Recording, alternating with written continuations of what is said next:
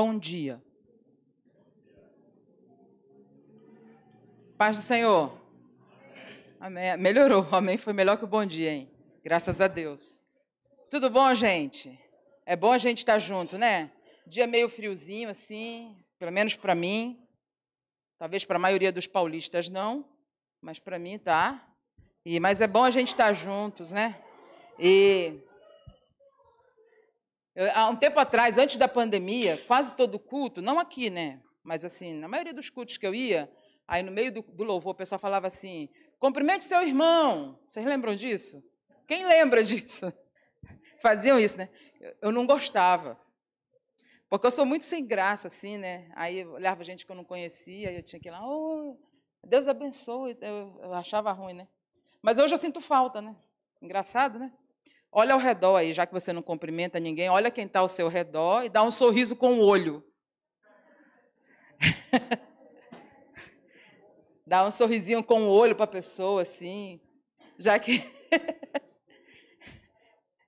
Melhor, né? Aí você sabe quem que está ao seu redor aí. Muito bom a gente estar tá juntos aqui nessa manhã, é bom a gente ter esse tempo é, para poder compartilhar a palavra nessa manhã. Por favor, abra sua Bíblia lá em Efésios, capítulo 1.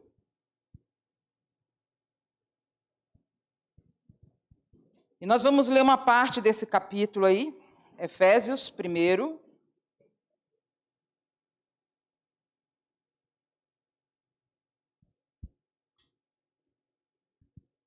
Eu passei um tempo da minha vida meditando nas, nas orações de Paulo. Paulo tem umas orações assim muito interessantes e desafiadoras. Então vamos lá. A partir do versículo 3 do capítulo 1, nós vamos até o versículo 7, depois a gente vai do 15 em diante, até o final do capítulo, e diz assim a palavra: Bendito seja o Deus e Pai de nosso Senhor Jesus Cristo, que nos abençoou com todas as bênçãos espirituais nas regiões celestes em Cristo, celestiais em Cristo. Antes da fundação do mundo, Deus nos escolheu nele para sermos santos e irrepreensíveis diante dele em amor. Nos predestinou para ele para sermos adotados como seus filhos por meio de Jesus Cristo, segundo o propósito de Sua vontade, para louvor da glória de Sua graça, que Ele nos concedeu gratuitamente no amado.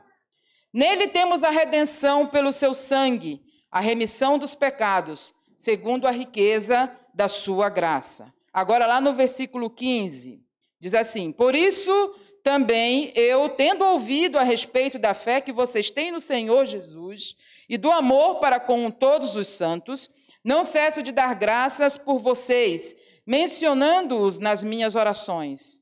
Peço ao Deus de nosso Senhor Jesus Cristo, o Pai da glória, que conceda a vocês espírito de sabedoria e de revelação no pleno conhecimento dele. Peço que ele ilumine os olhos do coração de vocês para que saibam qual é a esperança da vocação de vocês, qual é a riqueza da glória da sua herança nos santos, e qual é a suprema grandeza do seu poder sobre nós, os que cremos, segundo a eficácia da força do seu poder. Ele exerceu esse poder em Cristo, ressuscitando-o dentre os mortos e fazendo-o sentar à sua direita nas regiões celestiais, acima de todo principado, potestade, poder, domínio e de todo nome que se possa mencionar, não só no presente século, mas também no vindouro. E sujeitou todas as coisas debaixo dos pés de Cristo, e para ser o cabeça sobre todas as coisas, o deu à igreja, a qual é o seu corpo, a plenitude daquele que a tudo enche em todas as coisas. Amém? Vamos orar mais uma vez. Senhor, muito obrigado por essa manhã, obrigado por tudo que nós nós já fizemos aqui neste lugar. Obrigado, Deus, ah, porque nós cantamos a vitória do Senhor e obrigado porque nós lembramos disso hoje, que o Senhor venceu e isso é eterno. E obrigado porque o Senhor nos chama para essa vitória do Senhor, o Senhor nos convida diariamente para viver e desfrutar dessa vitória que o Senhor conquistou na cruz e que o Senhor conquistou no túmulo. Obrigado, Senhor. Obrigado. E eu oro para que nessa manhã o Senhor realmente nos desafie. Espírito Santo de Deus, preencha este lugar e nos dê uma palavra de fácil entendimento e de fácil aplicação também, em nome de Jesus. Amém.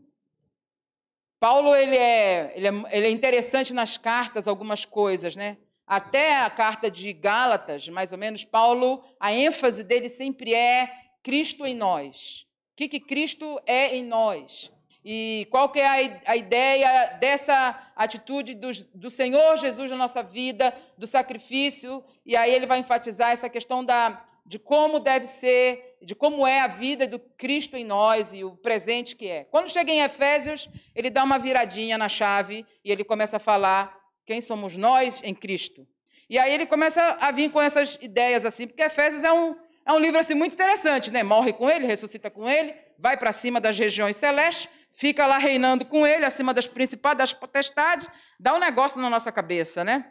Mas é assim uma coisa muito forte sobre a, a identidade de quem nós deveríamos ser. E ele começa Efésios dessa forma assim, olha, é desde da predestinado desde antes da fundação. É um negócio assim, vocês estão na fila desde os escolhidos desde da fundação, predestinados antes e com algumas características para serem irrepreensíveis nele, para serem efetivos naquilo que ele é, na, na, na, na, sua essência, no seu caráter.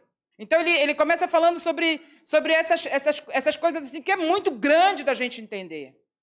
E aí ele então parece que ele entende que a gente aqui não ia pegar bem a bola, aí ele pega e diminui e fala assim: então eu vou orar. E a oração é o seguinte: aí ele começa a falar o seguinte: a minha oração é para que vocês tenham o coração iluminado e receba o espírito de sabedoria e revelação.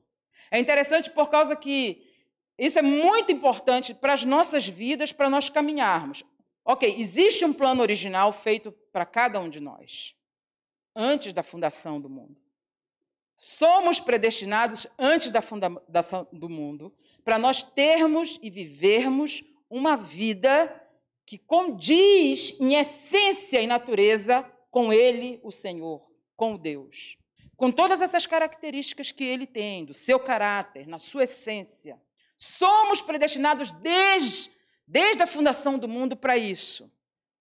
Agora, se nós olharmos para a nossa vida, de fato, a gente vê que nós, nós podemos ver que nós estamos bem longe disso. Ou mais ou menos longe. Um pouquinho longe, e às vezes tentando virar na direção, tentando achar o caminho e achando que aqui onde eu cheguei já é suficiente. Porque crente é muito bom, ser crente é muito bom, mas crente acha que ele realmente ele é crente, que ele é santo. Quando a gente é crente assim de berço, eu sou crente de berço, né? Então quando o pessoal falava assim, confessar pecado, eu falava assim, não tenho pecado, sou crente desde que nasci. E para contar o testemunho então? Porque eu fui salva no útero. Então, assim, é um negócio assim, crente a gente já vem com.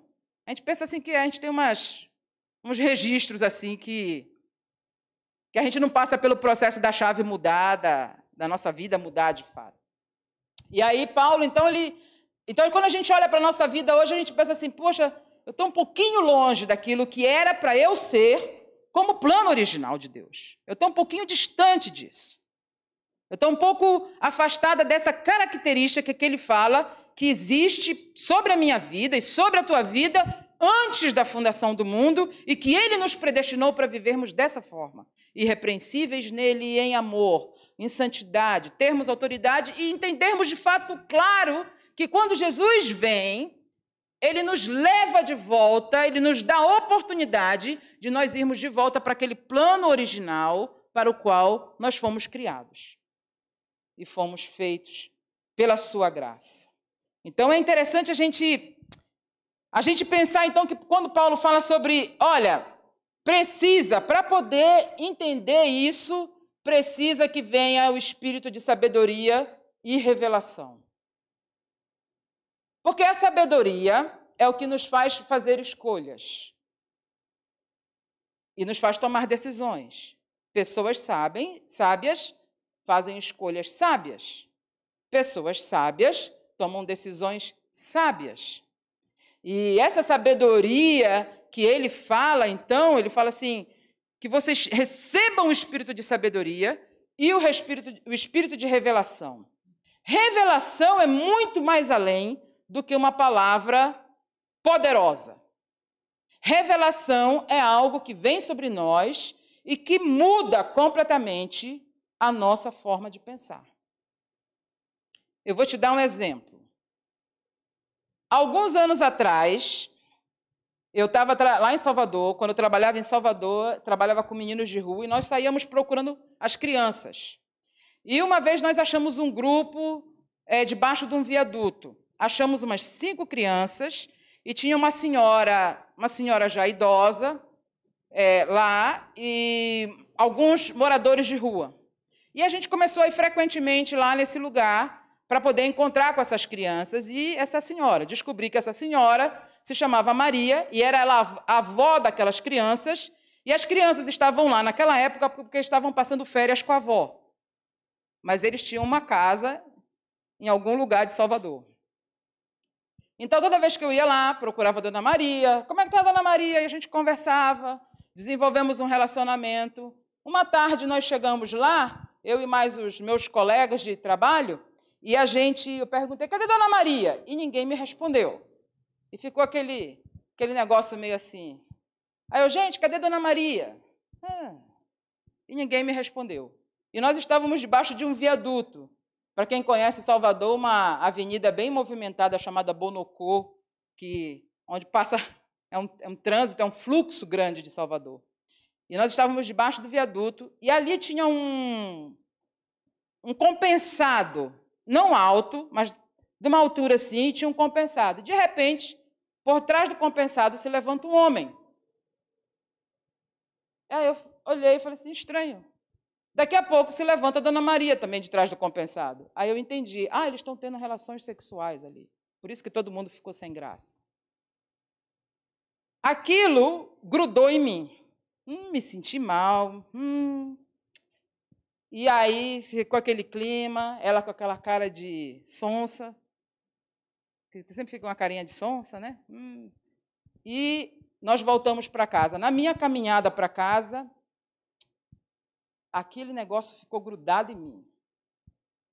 Negócio ruim, grudado, assim, aquela e a impressão que eu tinha era que todo mundo que eu encontrava na rua sabia disso. De que tinha algo sujo grudado em mim. E eu andei com pressa de chegar em casa, cheguei, e lá a gente tinha um casal que tinha dois filhos, e um deles sempre corria para pular para eu agarrar ele. E eu, não, não pule em mim, porque eu tinha medo de que essa coisa que eu tinha fosse grudar nele. Eu corri, fui para o quarto, Entrei no banheiro, tomei banho, peguei a minha roupa e coloquei dentro de um saco, amarrei o saco, porque eu não poderia colocar aquela roupa junto com a roupa suja, porque ela iria sujar minha roupa suja. Esse era o meu entendimento. E eu enchi a mão de sabão em pó e tomei um banho com sabão em pó. Lavei o cabelo, aquela sensação de sujeira. Troquei de roupa, sentei na cama e aquela sensação ruim. E eu falei: Deus, tem alguma coisa errada. Tem alguma coisa errada, Deus? O que, que aconteceu? Aí Deus falou para mim assim: Eu só queria que você sentisse um pouquinho o que eu sinto em relação ao pecado. Ok, isso foi uma revelação, porque pecado para mim nunca mais foi pecado. Você pode dizer o que for de definição de pecado, não, não me causou tanto choque quanto aquela sensação de sujeira e de imundice e de exposição na qual eu senti. Desde então, pecado, quando eu tenho numa posição de ferir o caráter de Deus, é algo que realmente me constrange, que me faz ficar vermelha, que eu me humilho rapidamente, eu falo, Deus, por favor, porque eu não quero que ele sinta aquilo que eu senti, que é pecado. Isso foi uma revelação, mudou a minha vida. Entendeu o que é revelação? Sim ou não? É, movimenta a cabeça, pelo menos, para saber que vocês estão entendendo, que senão vai ficar complicado. Isso é revelação. Então, Paulo fala sobre o espírito de revelação, que nós tenhamos encontros e palavras que mudem a nossa vida. que a gente não volte mais a práticas e escolhas que nós tínhamos. Então, Paulo falou do plano original ali, no início, e aí ele vai orar e dizer como que nós devemos, como que ele pensa que nós vamos alcançar isso. Então, tendo o espírito de sabedoria e tendo o espírito de revelação, que vai nos fazer mudar de vida, que vai nos fazer ajudar a ter escolhas, fazer escolhas. Pecado é escolha, gente. E liberdade é poder dizer não. Ok? Então, temos escolhas que vão refletir no caráter de Deus e que vão refletir que nós temos sabedoria e que vai nos ajudar a levar para esse plano original no qual nós fomos criados desde a fundação do mundo. E ele fala que isso, ele fala assim, é preciso que tenha esse espírito de sabedoria e de revelação para que alcance o pleno conhecimento dele.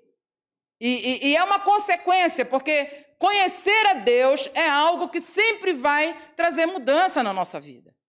Ok, se eu perguntar quem conhece Deus, todo mundo vai levantar a mão porque a gente está na igreja e todo mundo aqui é crente. E quem não levantar a mão, a gente vai olhar e vai fazer o plano da salvação, colocar a mão na cabeça, essas coisas assim, porque todo mundo é para conhecer Deus aqui dentro.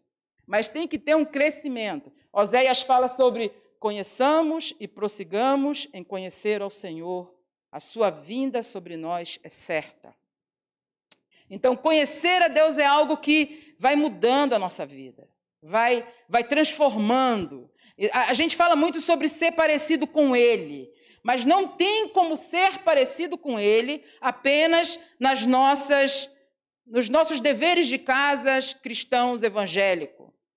Conhecer a Deus vai muito mais além disso, vai do fato da gente ter intimidade e da gente contemplar pouco a pouco a face dele e essa face dele brilhar sobre nós. E aí a gente é transformado na nossa mente, nas nossas escolhas, na nossa decisão. A gente passa a viver, a sair do mundo da religiosidade e a gente entra no mundo de princípios e valores, essência do reino de Deus. A gente para de ter pecado como coisinhas e a gente pensa que então é tudo aquilo que fere o caráter de Deus, a santidade dele. Então a gente conhecendo o Senhor, essa caminhada com ele, tempo com Ele, a sós com Ele, deixar que Ele fale, que Ele traga coisas na nossa vida, que Ele acrescente, que Ele nos leve para aquele lugar de mudança, de troca, onde Ele tira coisas de nós e Ele acrescenta coisas na nossa vida. Então ele fala assim: é importante que venha esse espírito de sabedoria e revelação para que nós alcançamos o pleno conhecimento dele. E à medida que a gente conhece mais a Deus, a gente vê que ele é um Deus grande, muito mais do que a gente pode falar e expressar nas nossas canções. Mas Ele é um Deus grande, grande, grande, e Ele convida a gente para essa grandiosidade dele, e aí a gente começa a fazer coisas grandes como Ele faz, e a gente começa a refletir naquilo que Ele é de fato em essência. Então é importante que venha para que haja o conhecimento dele. Esse conhecimento dele, pleno conhecimento do Senhor, só vem quando tem esse espírito de sabedoria e de revelação que choca, que muda, transforma a nossa vida. Nos faz algo novo, sem medo. Numa posição sem medo, pleno conhecimento dele. Ah, é interessante a gente pensar que essa perda dessa nossa identidade é algo que, que afeta as nossas vidas, mas é mais importante pensar que o Senhor sempre nos chama para que a gente assuma a nossa identidade nele em totalidade. E, e essa, essa, esse convite de Deus é o que a gente chama de graça. Essa coisa dele sempre dar as boas-vindas para a gente, para esse tempo de mudança, onde nós somos transformados, onde ele tira coisas de nós e ele acrescenta coisas nas nossas vidas e ele vai mudando o nosso caráter. Não existe fórmula para isso, não existe uma regra que a gente vai fazer. Olha, você faz isso, você faz isso, você faz isso. Uma das coisas mais maravilhosas do Senhor é porque ele não nos trata de forma igual. Certo? Isso é bom, isso é maravilhoso. Ok? Ele nos trata de acordo, ele conhece a nossa individualidade. Então a gente tem que descobrir a nossa individualidade de caminhar com ele e de sentar com ele e, e desejar voltar ao plano original. Amém? Nós devemos desejar viver de fato o que ele intentou no seu pensamento, Deus, desde a fundação, para nós sermos irrepreensíveis nele, vivemos uma vida de totalidade nele, refletindo o caráter dele, a essência dele, não práticas religiosas, não tradições religiosas, vida em essência de caráter. Esse é, esse é o que vale na nossa vida, esse é que é o peso na nossa vida. Então, as nossas, a, a distância pode ser a distância que a gente tiver, aonde nós estivermos, em que ponto você estiver, a graça sempre vai te convidar para vir e para e entrar nesse processo de mudança. Tem uma história no, no Antigo Testamento que eu gosto muito, que eu acho essa história linda. Está lá em 2 Samuel, capítulo 9. E é a história de Mefibosete. Mefibosete era filho de Jonatas. E Davi é ungido rei. E Davi então passa, pergunta: é, ainda há alguém da família de Jonatas que eu precise usar de bondade sobre essa pessoa? E eles falam: tem um filho de Jonatas, e ele é aleijado dos pés, e ele é, é e ele mora em Lodebar. E Davi pede que traga Mefibosete. É interessante porque Mefibosete, ele de uma certa forma, eu posso puxar aqui e colocar ele aqui dentro desse texto de Efésios e fazer uma comparaçãozinha sobre uma identidade, escolhas, caminhada, distanciamento e o que a gente chama de restituição, de voltar para o lugar. Porque Mefibosete, ele não era aleijado. Ele nasceu uma criança normal, mas quando a, houve a guerra e a, ama dele o pegou, na pressa, caiu e Mefibosete quebrou os pés. E ele passa a ser aleijado. Ok, isso é, é, para a gente, na, na nosso, no nosso ver, não tem tanta importância, porque é, nós somos uma sociedade baseada nos Dez Mandamentos, nós respeitamos o próximo, é uma, uma coisa que é base da nossa sociedade, mas quando você pensa no Oriente Médio, a pessoa não tem valor quando ela tem, nem, quando ela tem qualquer é, defeito físico, ela não tem valor. Ela é um preço abaixo. E, e, Jona, e, e perde os pés, passa a ser ambos os pés aleijado. Então, provavelmente, onde ele anda, como ele anda, ele anda com dificuldade. Mas ele não era assim. Ele, nasce, ele, ele, ele nasceu bom, normal, teve um acidente na sua caminhada e ele vira aleijado e colocam ele em Lodebar. E Lodebar, algumas versões dizem que Lodebar significa é, um lugar sem pasto, ou, fala, ou em outros lugares falam lugar de sequidão, sem memória. Um lugar sem memória. E ele vai para esse lugar e provavelmente em Lodebar haviam ali outros deficientes, outras pessoas com problemas. Eles eram excluídos da sociedade. E ali eles ficavam. E Davi fala assim: onde que tem ainda alguém da família de Saul? Aí falam, o filho de Jonatas, Mefibosete, mas ele é aleijado dos pés. E Davi fala, traz ele. Ok, Davi fala, traz Mefibosete e fala: Eu vou usar de bondade sobre a vida dele, pelo, por causa do amor que eu tenho por Jonatas, meu amigo. E Davi fala uma coisa: a partir de agora ele vai comer da minha mesa. E essa é uma, é uma ilustração simples daquilo do que Deus faz com a gente. Porque você pode imaginar que Mefibosete, quando ele se movimenta ao redor, em qualquer lugar, todo mundo consegue perceber que ele é um aleijado. Todo mundo. Mas o convite de Davi não é para que ele ande por aí. O convite de Davi é para que ele venha e coma da mesa dele, da mesa do rei. Esse é o convite.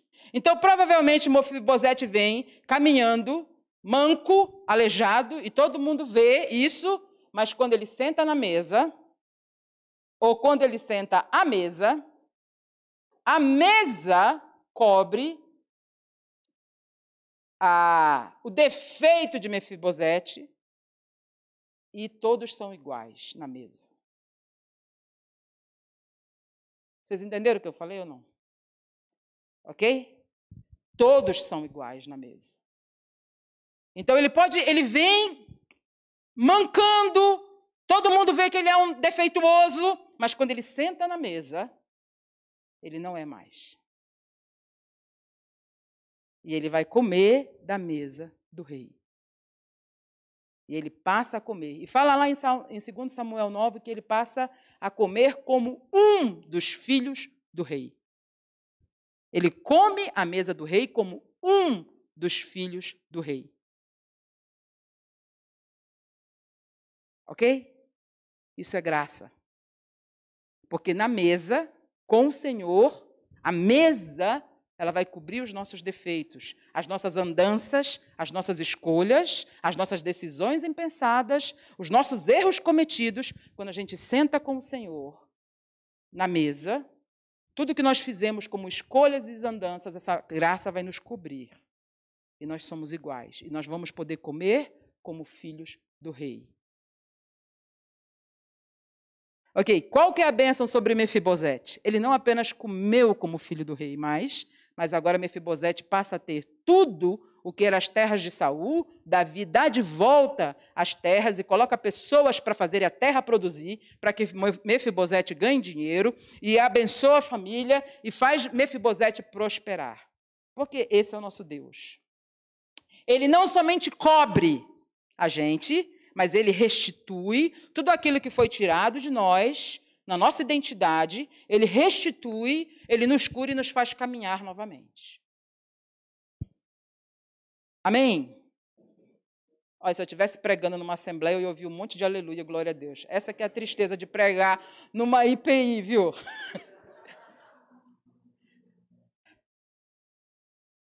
Amém? Essa é a graça do Senhor sobre nós.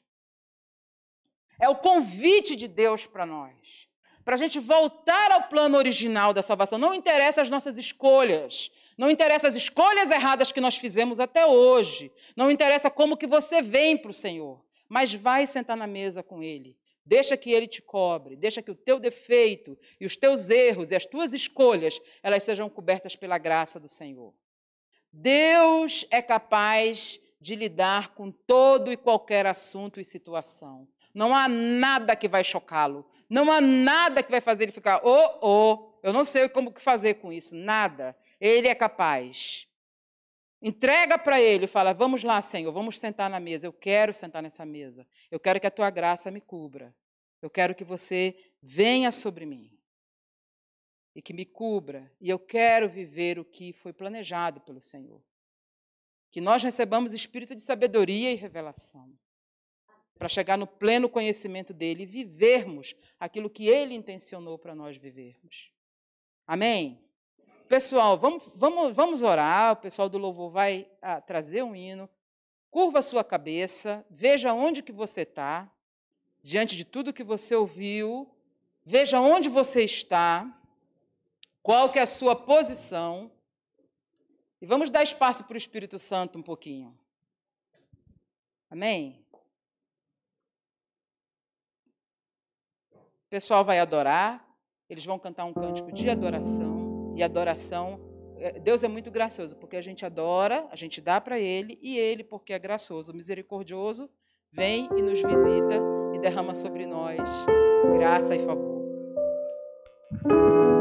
Vamos orar. Vocês podem ir cantando e a gente vai orando, tá bom?